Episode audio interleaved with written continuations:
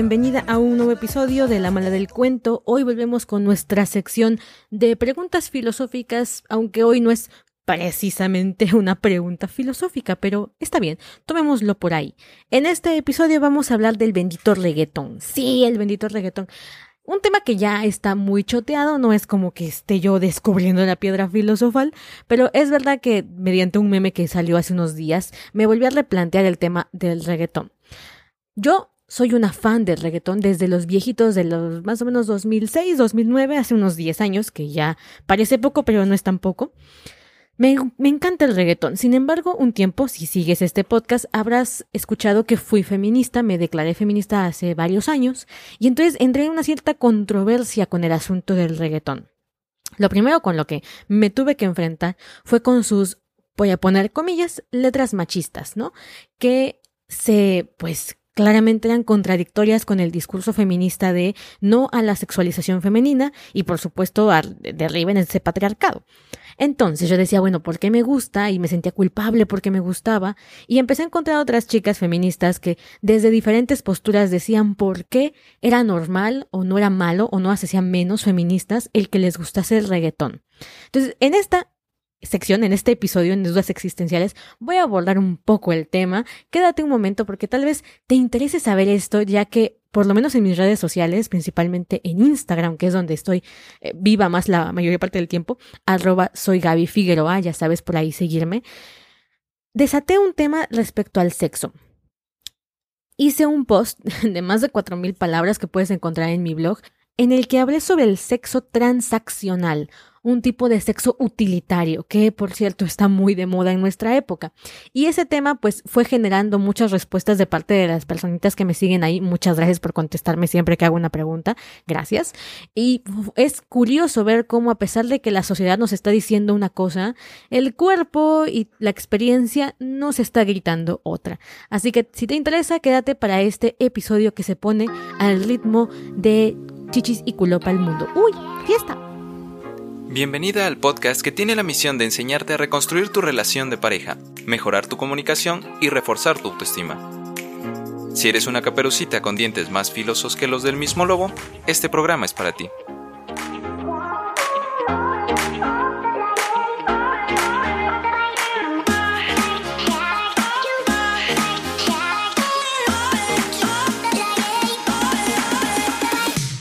Bueno, pues bienvenida a La Madre del Cuento.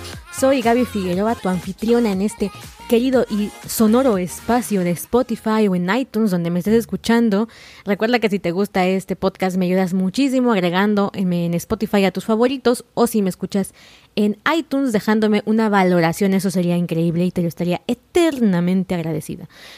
Me dedico a la terapia de pareja enfocándome mucho en los procesos de comunicación entre los individuos que la conforman, pero también haciendo una importante hincapié en lo importante, que es redundante, que es el autoconocimiento para las parejas y para los individuos. Es decir, siempre intenta conocerte a ti misma para mejorar los aspectos de tu vida. Y eso es lo que provocó que yo esté aquí el día de hoy hablando de reggaeton.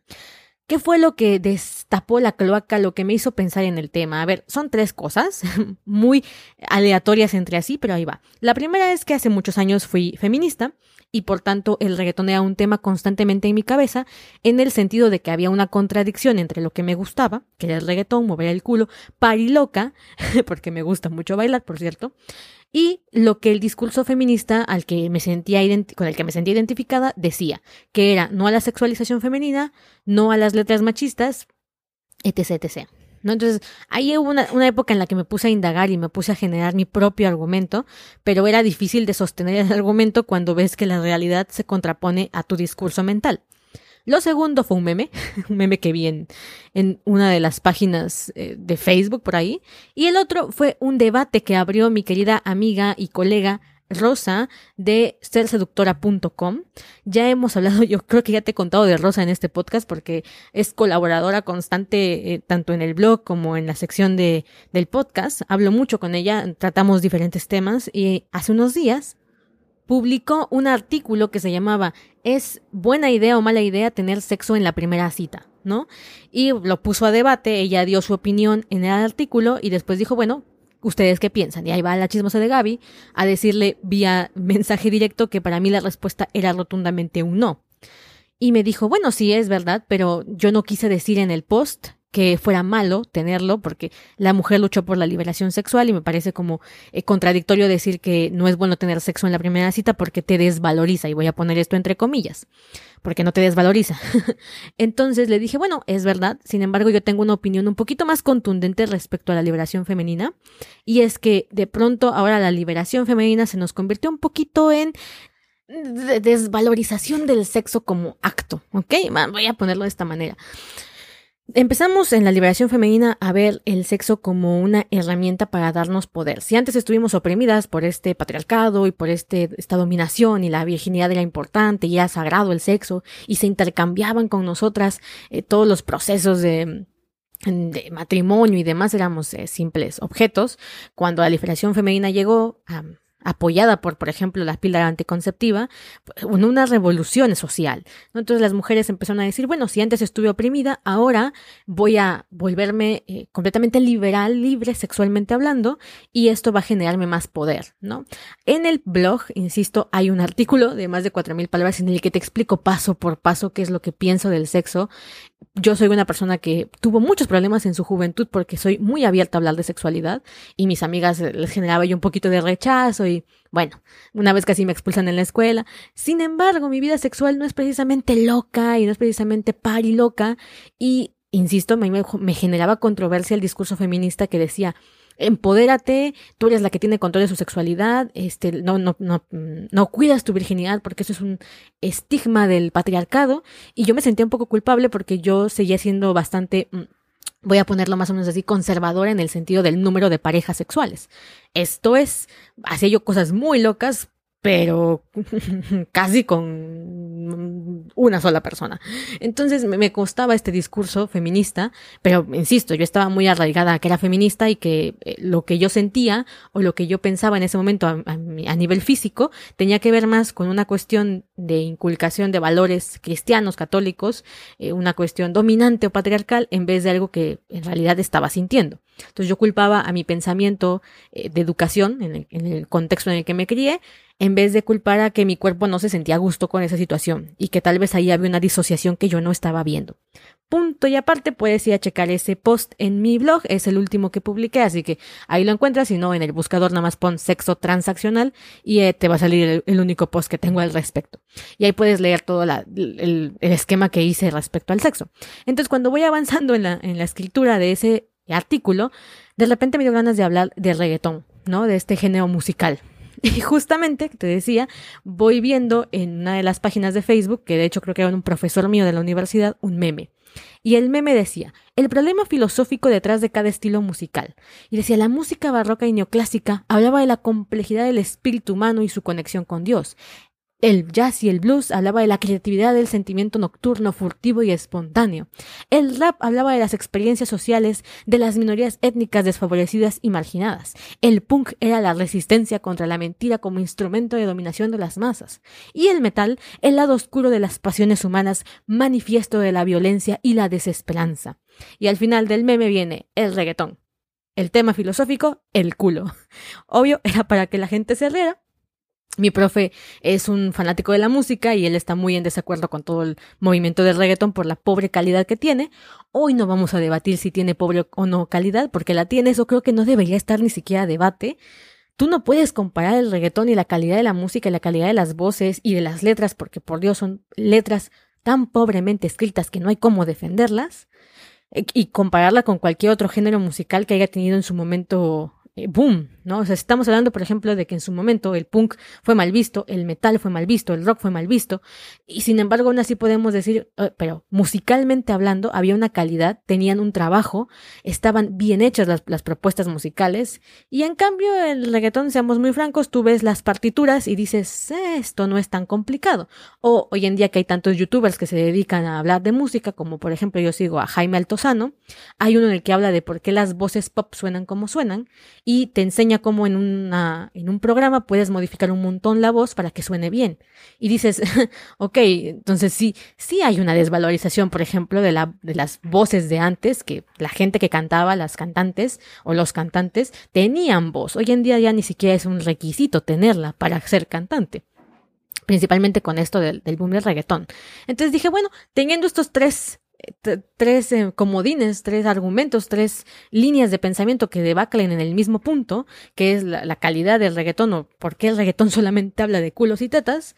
Dos, la liberación sexual femenina o el sexo transaccional. Y tres, la contradicción un poquito en el discurso de no quiero que me vean como objeto sexual, pero apoyo la industria que hace que me vean como objeto sexual. Entonces, ahí con esos tres panoramas vamos a empezar un poco a dilucidar qué está pasando por aquí.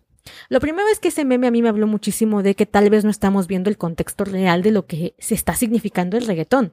Porque así como en tal vez en su momento el punk o el metal o el rock, no, para toda la gente no era visto como, oh my god, esto es un mensaje alucinante, sino que fue años posterior en el que le dieron el sentido de qué, qué realmente quería decir el movimiento musical. Creo que ahorita estamos perdiendo de vista qué realmente nos está diciendo el movimiento musical del reggaetón. ¿Por qué el reggaetón no existió en otra época?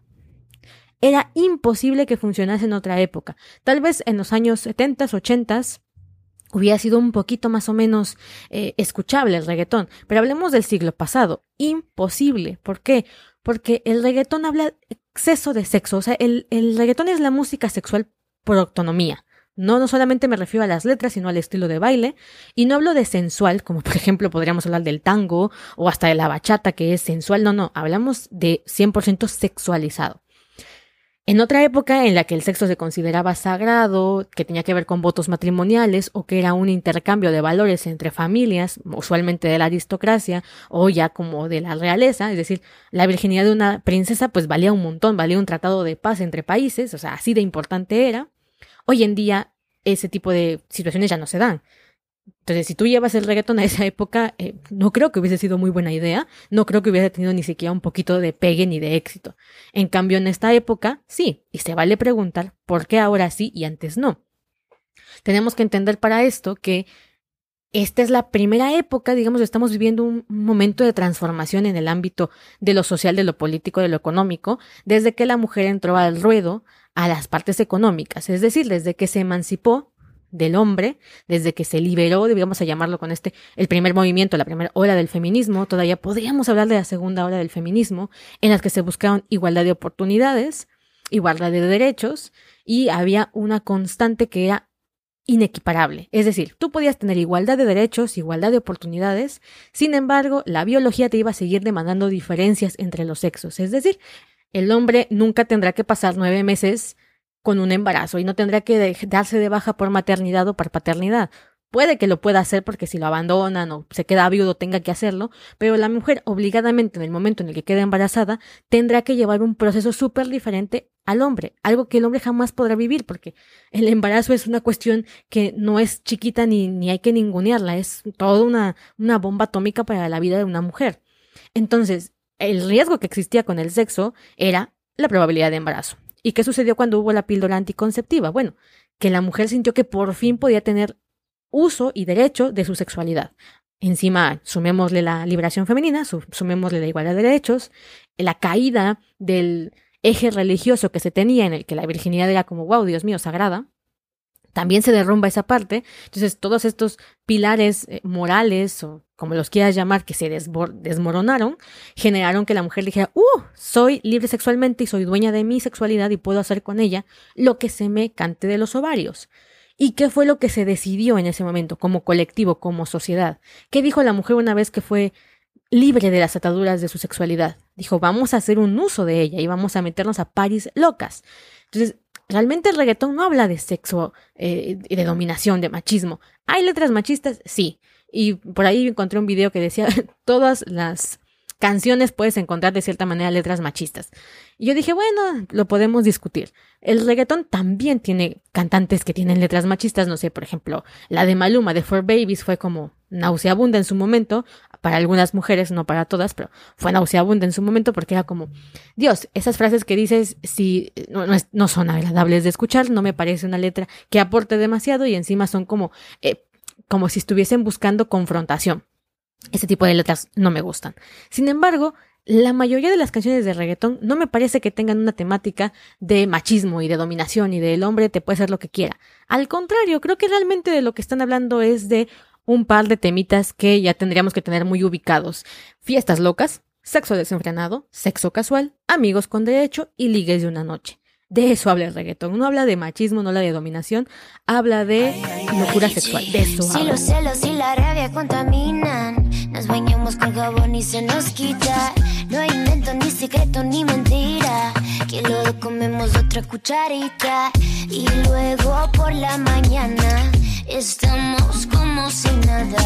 No te asunto lo que yo haga por la calle. A ti te gusto mal. Pero también te preguntarás por qué la mayoría del público al que va dirigido el mercado del reggaetón es de mujeres. O sea, eh, las estadísticas sí comprueban que las mujeres son las que consumen más reggaetón que los hombres. Y dices, ¿por qué? Porque una letra en la que supuestamente te están humillando, dominando, haciéndote menos o tratándote como objeto sexual, te gustan. Bueno, insisto, porque no hablan de eso. Hablan de locura sexual, hablan de liberación. Y a la mujer se nos vendió esta idea, después de la, de la revolución sexual que hubo, se nos vendió la idea de que el sexo te empoderaba.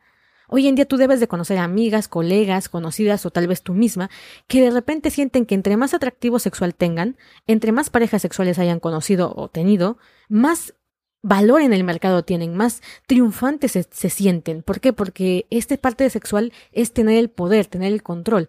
Y ojo, esto no es de ahorita, eh, lo cuento en ese post, pero te cuento que el sexo transaccional y empoderante viene desde una época bastante atrás. Cleopatra, Hurrem, muchas mujeres utilizaron su herramienta sexual para obtener poder, aunque no era un poder nada más de sentido de, ay, me siento más interesante o me siento más poderosa. No, no, no. Esas mujeres conseguían poder político, que para su época era el que interesaba. Se volvían realmente reinas, emperatrices, sultanas, a través de, esta, eh, de este sexo trans transaccional. Entonces, no es nuevo. No es nuevo el empoderamiento a través del sexo. Para nada. El problema es que ahora es totalmente de las masas. Si antes pertenecía a estas esferas del poder político, ahora es cualquiera lo siente que lo puede utilizar y realmente no está obteniendo un poder real, está obteniendo un poder simbólico en el que ella se siente superior de alguna manera. Te cuento esto porque me molesta mucho esta parte moralista, eh, que es un juego realmente lo que sucede. Antes, la mujer que tenía que, era virgen era como superior moralmente a la que no lo era, eh, minimizaba a la que no era virgen porque, Dios mío, le había perdido la virginidad y eso era como súper mal, mal, visto, pero ahora lo que hicimos realmente fue solamente voltear la moneda. Ahora la mujer que es altamente eh, sexual en el sentido de muchas parejas sexuales que le da igual con quién tiene sexo o no, se siente superiormente moral a la que sigue siendo virgen o está esperando el matrimonio. Y no solo eso, sino que la va a minimizar a través de decirle que sigue siendo oprimida del patriarcado, sigue enajenada porque no ha visto la liberación y todo lo que ella piensa realmente es un constructo del patriarcado, y puede que no sea cierto, de hecho es muy probable que no sea cierto, etcétera, etcétera. Entonces, realmente yo lo que veo es un juego, un juego muy, muy de perder para ambas partes entre decir quién es quién tiene la razón moralmente hablando, superiormente hablando, quién está equivocado, quién está siendo oprimido, quién está siendo eh, desechado. Entonces, este juego de quién tiene la razón me parece abominable, de decir, güey, yo como mujer tengo más poder que tú porque tengo muchas parejas sexuales, y lo mismo que decir, oye, yo como mujer tengo más poder que tú porque sigo siendo virgen. Contando en realidad que en aquella época sí tenías más poder si eras virgen. Suena muy mal, yo lo sé, pero tenías más poder si eras virgen. Tenías un, voy a ponerlo entre comillas, valor que, que intercambiar ya podemos dialogar si eso era ético, bueno, si, si era, si era correcto, que yo creo que no, evidentemente, pero esa era la realidad y ahí está y son hechos, no es, no es ah, una alucinación mía, no, el, el sexo era, y la virginidad era un intercambio de valor. Entonces, con esto de la liberación sexual, el reggaetón te da algo que nadie más te está dando como género musical. Y es que si tú escuchas las canciones, y las escuchas porque yo sé que las letras no es como que tengan demasiada profundidad, o sea, tienen tres párrafos, por el amor de Dios, no es como, wow, Dios mío, la super letra. Yo me acuerdo que cuando me gustaba el reggaetón y, y mi novio me decía, es que las letras son malas con ganas, él, él detesta el reggaetón. Yo siempre decía, no, intentaba defenderlas, pero es defender lo indefendible, ¿ok? Es defender lo indefendible.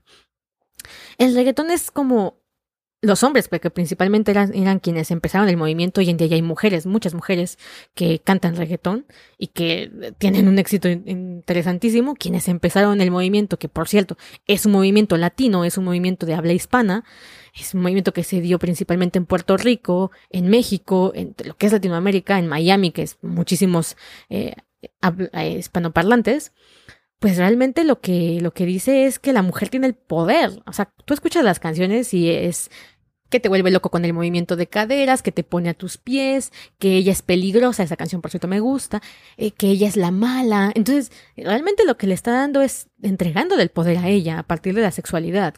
Piensas que yo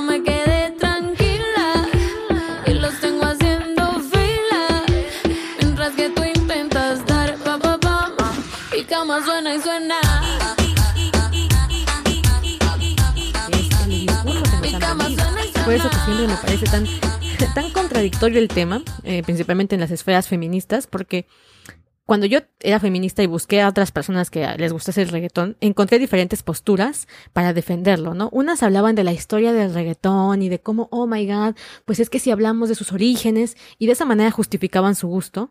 La otra, eh, también escuché, era, no son letras machistas, ahí estoy de acuerdo.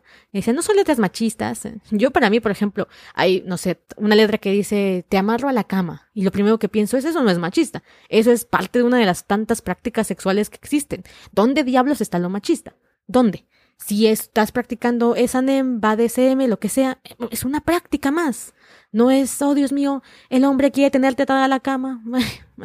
Ah, es que me parece que todo lo reducen a esto de lucha de poderes y em, me entra algo, pero bueno.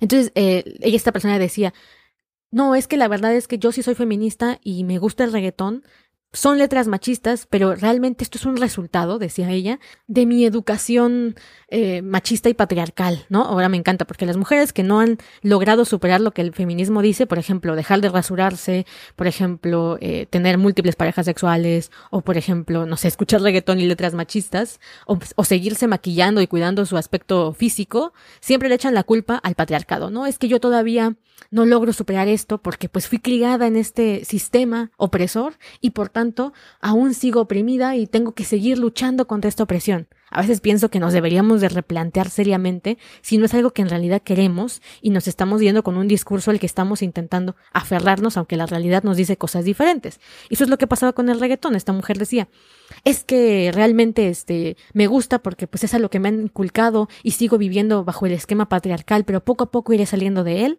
Entonces no me tengo que sentir culpable porque esto es una consecuencia del sistema opresor. Yo decía, neta, o sea, ¿por qué intentamos justificar que simplemente nos gusta el sentirnos deseadas sexualmente, el tener sex appeal, creo que no está mal, ¿ok? Creo que no está mal. Y creo que eh, la visión o la cosmovisión de Dios mío, cualquier insinuación sexual o cualquier eh, tipo de acercamiento sexual tiene que ver con un sistema de opresión y de dominación, me parece bestial, o sea, me parece intentar encajar a fuerza absolutamente todo en un marco muy pequeño. Ahora, de eso a que yo crea que la liberación sexual es precisamente, está bien, hay un, un, largo trecho. Yo de hecho creo que hemos denigrado demasiado el sexo, hemos creído que, o sea, incluso las mismas feministas tienen como este, esta contradicción entre el sexo no es importante, el sexo yo puedo tener con cualquiera, a la hora que yo quiera, como quiera, y no pasa nada, está súper cool y me empodera. Eh, pero por otro lado, eh, es como, bueno, no es tan importante, pero me da poder. Entonces dices, a ver, ¿es o no es importante? Lo que le hemos quitado ha sido esta faceta de sagrado o de emocional. Y eso es lo que me parece absurdo. Queremos creer que tener sexo es una cuestión totalmente genital, es decir, tú te unes, tú, metes, tú sacas, bla, bla, bla. Yo tengo el poder, entre comillas, y ya se acabó. No involucro sentimientos, no involucro emociones. Eh, lo podemos ver desde dos ámbitos, el holístico, el, el religioso, si bien quieres, o el, el sagrado, que dices, o sea, si yo doy vida y si lo ves desde esta, desde esta postura holística, eh, tú eres un ciclo de vida, tú, todo tu organismo es la contención de la vida, como decimos en, en energías, es la contención de la vida cíclica que está literalmente al centro de ti y estás dejando entrar a cualquier persona hasta lo profundo de ti, no solamente energéticamente o, o holísticamente, sino literalmente, o sea, literalmente estás dejando a alguien entrar hasta lo profundo de ti. Y creo que tendríamos que ser un poco más selectivas en a quién dejamos entrar, por qué lo dejamos entrar y realmente qué es lo que nos va a aportar, porque si entra, literalmente, algo nos va a dejar de él en nosotras. No solamente hablo de, de tú sabes qué, no, hablo de, de, esta conexión que existe a través de las almas, algo te va a dejar. Y si tienes sexo con cualquiera, mm, ¿qué, ¿qué valor le estás dando a tu centro energético? Más allá de lo moral, más allá de, oh Dios mío, es que es pecado, oh, ¿qué va a decir Dios? O o me estoy dando a, me falto al respeto, que también es una frase que me molesta mucho, pero creo que sí vale la pena decir, si soy energía, si soy vida, si ahí al centro estamos hablando de, mi núcleo, ¿por qué voy a dejar entrar a cualquiera? Le tengo que dar valor yo a, todo lo que soy, a este encuentro de almas. Ahí está la parte holística, pero ya si lo quieres ver por la parte científica, racional y fría y metódica, da igual, de todas maneras el sexo no es sexo y nada más es el rollo genital, para nada. Hay un montón de hormonas que se, se desarrollan cuando hay buen sexo, por lo menos, un montón de disparadores hormonales y neuronales, hay un montón de trabajo sináptico, incluso eh, para las mujeres se, se, se te va el, el choque sináptico, te quedas fuera de ti un momento. Entonces dices, ¿realmente estamos creyendo que es posible hacer una disociación entre cuerpo, mente y alma? Me parece ilus, iluso, o sea, de una persona que, que, de verdad, yo estuve ahí, yo también decía, no, es que el sexo solamente sexo, con todo y que yo no lo podía vivir de esa manera, porque yo tenía como estos parámetros de, ay, o sea, tengo el discurso mental, pero mi cuerpo no, no, no quiere hacer lo que el discurso mental me está diciendo. Era esa la disociación que yo tenía en realidad. Pero me parece que no nos hemos informado lo suficiente o que la información que nos viene ahora es bajo toda este, este manto de da igual, muchas parejas sexuales, y está loca, vive la vida light, no importa, desvalorízalo, no tiene consecuencias, sexo casual, amigos con derechos. Y de repente piensas hasta qué punto estamos ya de plano infravalorando la conexión de dos cuerpos, que, que no es cualquier cosa, ¿no? Pero ahora lo hacen ver como cualquier cosa. Y ya te dije, a nivel científico, la cantidad de hormonas y de todo lo que se manifiesta en el sexo es impresionante, que ya con eso nos debería de decir que el sexo no es solamente sexo, no es genital, hay emociones, hay sentimientos, hay un montón de cosas ahí. Y después está la parte holística que te interese o no, también está por ahí como forma de argumento para esto. Y el punto aquí es, que el reggaetón simplemente está haciendo o fungiendo como moneda, moneda de nuestro tiempo. O sea, está hablando de una necesidad o de una situación que sí se está viviendo. A la gente hoy en día le aterroriza muchísimas cosas sobre la hipersexualización, pero es algo que se está viviendo. Y si lo queremos parar, si queremos parar esta hipersexualización, tanto en los niños que bailan reggaetón y dices oh, como que ya se nos fue de las manos, lo primero sería volverle a dar valor al sexo. Si no se lo volvemos a dar, si no lo volvemos a ver como algo importante en la vida de las personas y no solamente algo utilitario, un objeto, algo que se hace así porque sí, pues eh, veo que llevamos un poquito de la batalla perdida por ahí. Y ya en segundo plano, ¿qué quieres hacer tú? ¿Ok? Si tú tienes como conciencia de que el sexo sí importa y si hay muchas cosas ahí, y aún así decides tener una vida eh, frugal con varias parejas sexuales, está bien. O sea, no es, no es para criticarlo y decir está mal o Dios mío, te vas a. No, te vas a ir al infierno. No, no, no. Simplemente como ser conscientes de lo que estamos eh, poniendo en juego sobre la mesa. Esto, por ejemplo, también les recomiendo leer un libro que me gusta bastante, se llama No, mi amor, no es lo que tú te imaginas y habla de infidelidad y resulta que, bueno, en ese tema de infidelidad te cuenta que es un alto porcentaje de las mujeres que tienen sexo casual mantenido en el tiempo terminan teniendo lazos amorosos con la persona, es decir, terminan desarrollando sentimientos. Puede que una vez no te pase nada, puede que dos, tres veces no te pase nada, pero a lo largo de los, de los meses, de las semanas, es obvio que va a generar apego a la persona, porque nuestros cerebros están hechos para que químicamente el sexo nos haga más unidos a la persona. Esto es pura biología. Y de repente digo, ¿cómo nos gusta negarla? Eh? Es común que pase. Y de repente dices, no, es que yo no involucro sentimientos. Pues síguete diciendo eso, síguete diciendo que no involucras nada más que tu cuerpo y que no hay emociones ahí. Pero, por más que tú lo niegues, en tu parte racional, tu cuerpo sí se está involucrando. Tu cuerpo, tus neuronas, tus hormonas se están involucrando. Punto. Entonces, bueno. Ahí lo dejo para que lo medites, para que lo trabajes. Bendito sea el reggaetón. A mí me gusta. Me parece que tiene letras que te hacen sentir sexualmente deseada y que es algo que las mujeres queremos. Por más que digamos que no, también esto es biológico, es una cuestión instintiva porque nos garantizaba en épocas antiguas la reproducción. Entonces, eh, denle un puntito y una mano arriba al reggaetón por eso. Que tiene letras pobres, que tiene letras machistas a veces sí también, que tiene una musicalización ugh, deplorable comparada con antecesores musicales, pues sí, tiene todo eso como lo malo. Voces este, más autotuneadas que no sé qué, pero es un género, un estilo musical que en otra época no se hubiese podido dar. Pensemos simplemente en los avances tecnológicos. Si no tenías la voz para cantar, no tenías la voz, no había programa que te pudiese dar la voz, no había acorde que te pudiera hacer sonar mejor. O tenías la voz o no la tenías. Y bueno, ahí lo dejo, te, ya sabes, si quieres charlar sobre este tema, está mi Instagram, arroba soy Gaby Figueroa. Y si no me encuentras en mi página web, gabyfigueroa.me, va a haber un post especial del tema del reggaetón y ahí puedes contarme, va a ser un tema más cortito, puedes contarme tu opinión del, del asunto y lo charlamos. Esto es abrir el debate que me parece maravilloso. Pero si quieres saber más sobre mi postura de derivada del sexo transaccional, hay un post también en el blog de 4.000 palabras, que sí está más largo, pero si te interesa igual te lo chutas por ahí y lo puedes leer y comentarme al respecto. Te mando un beso enorme y nos vemos la próxima semana. Bye bye.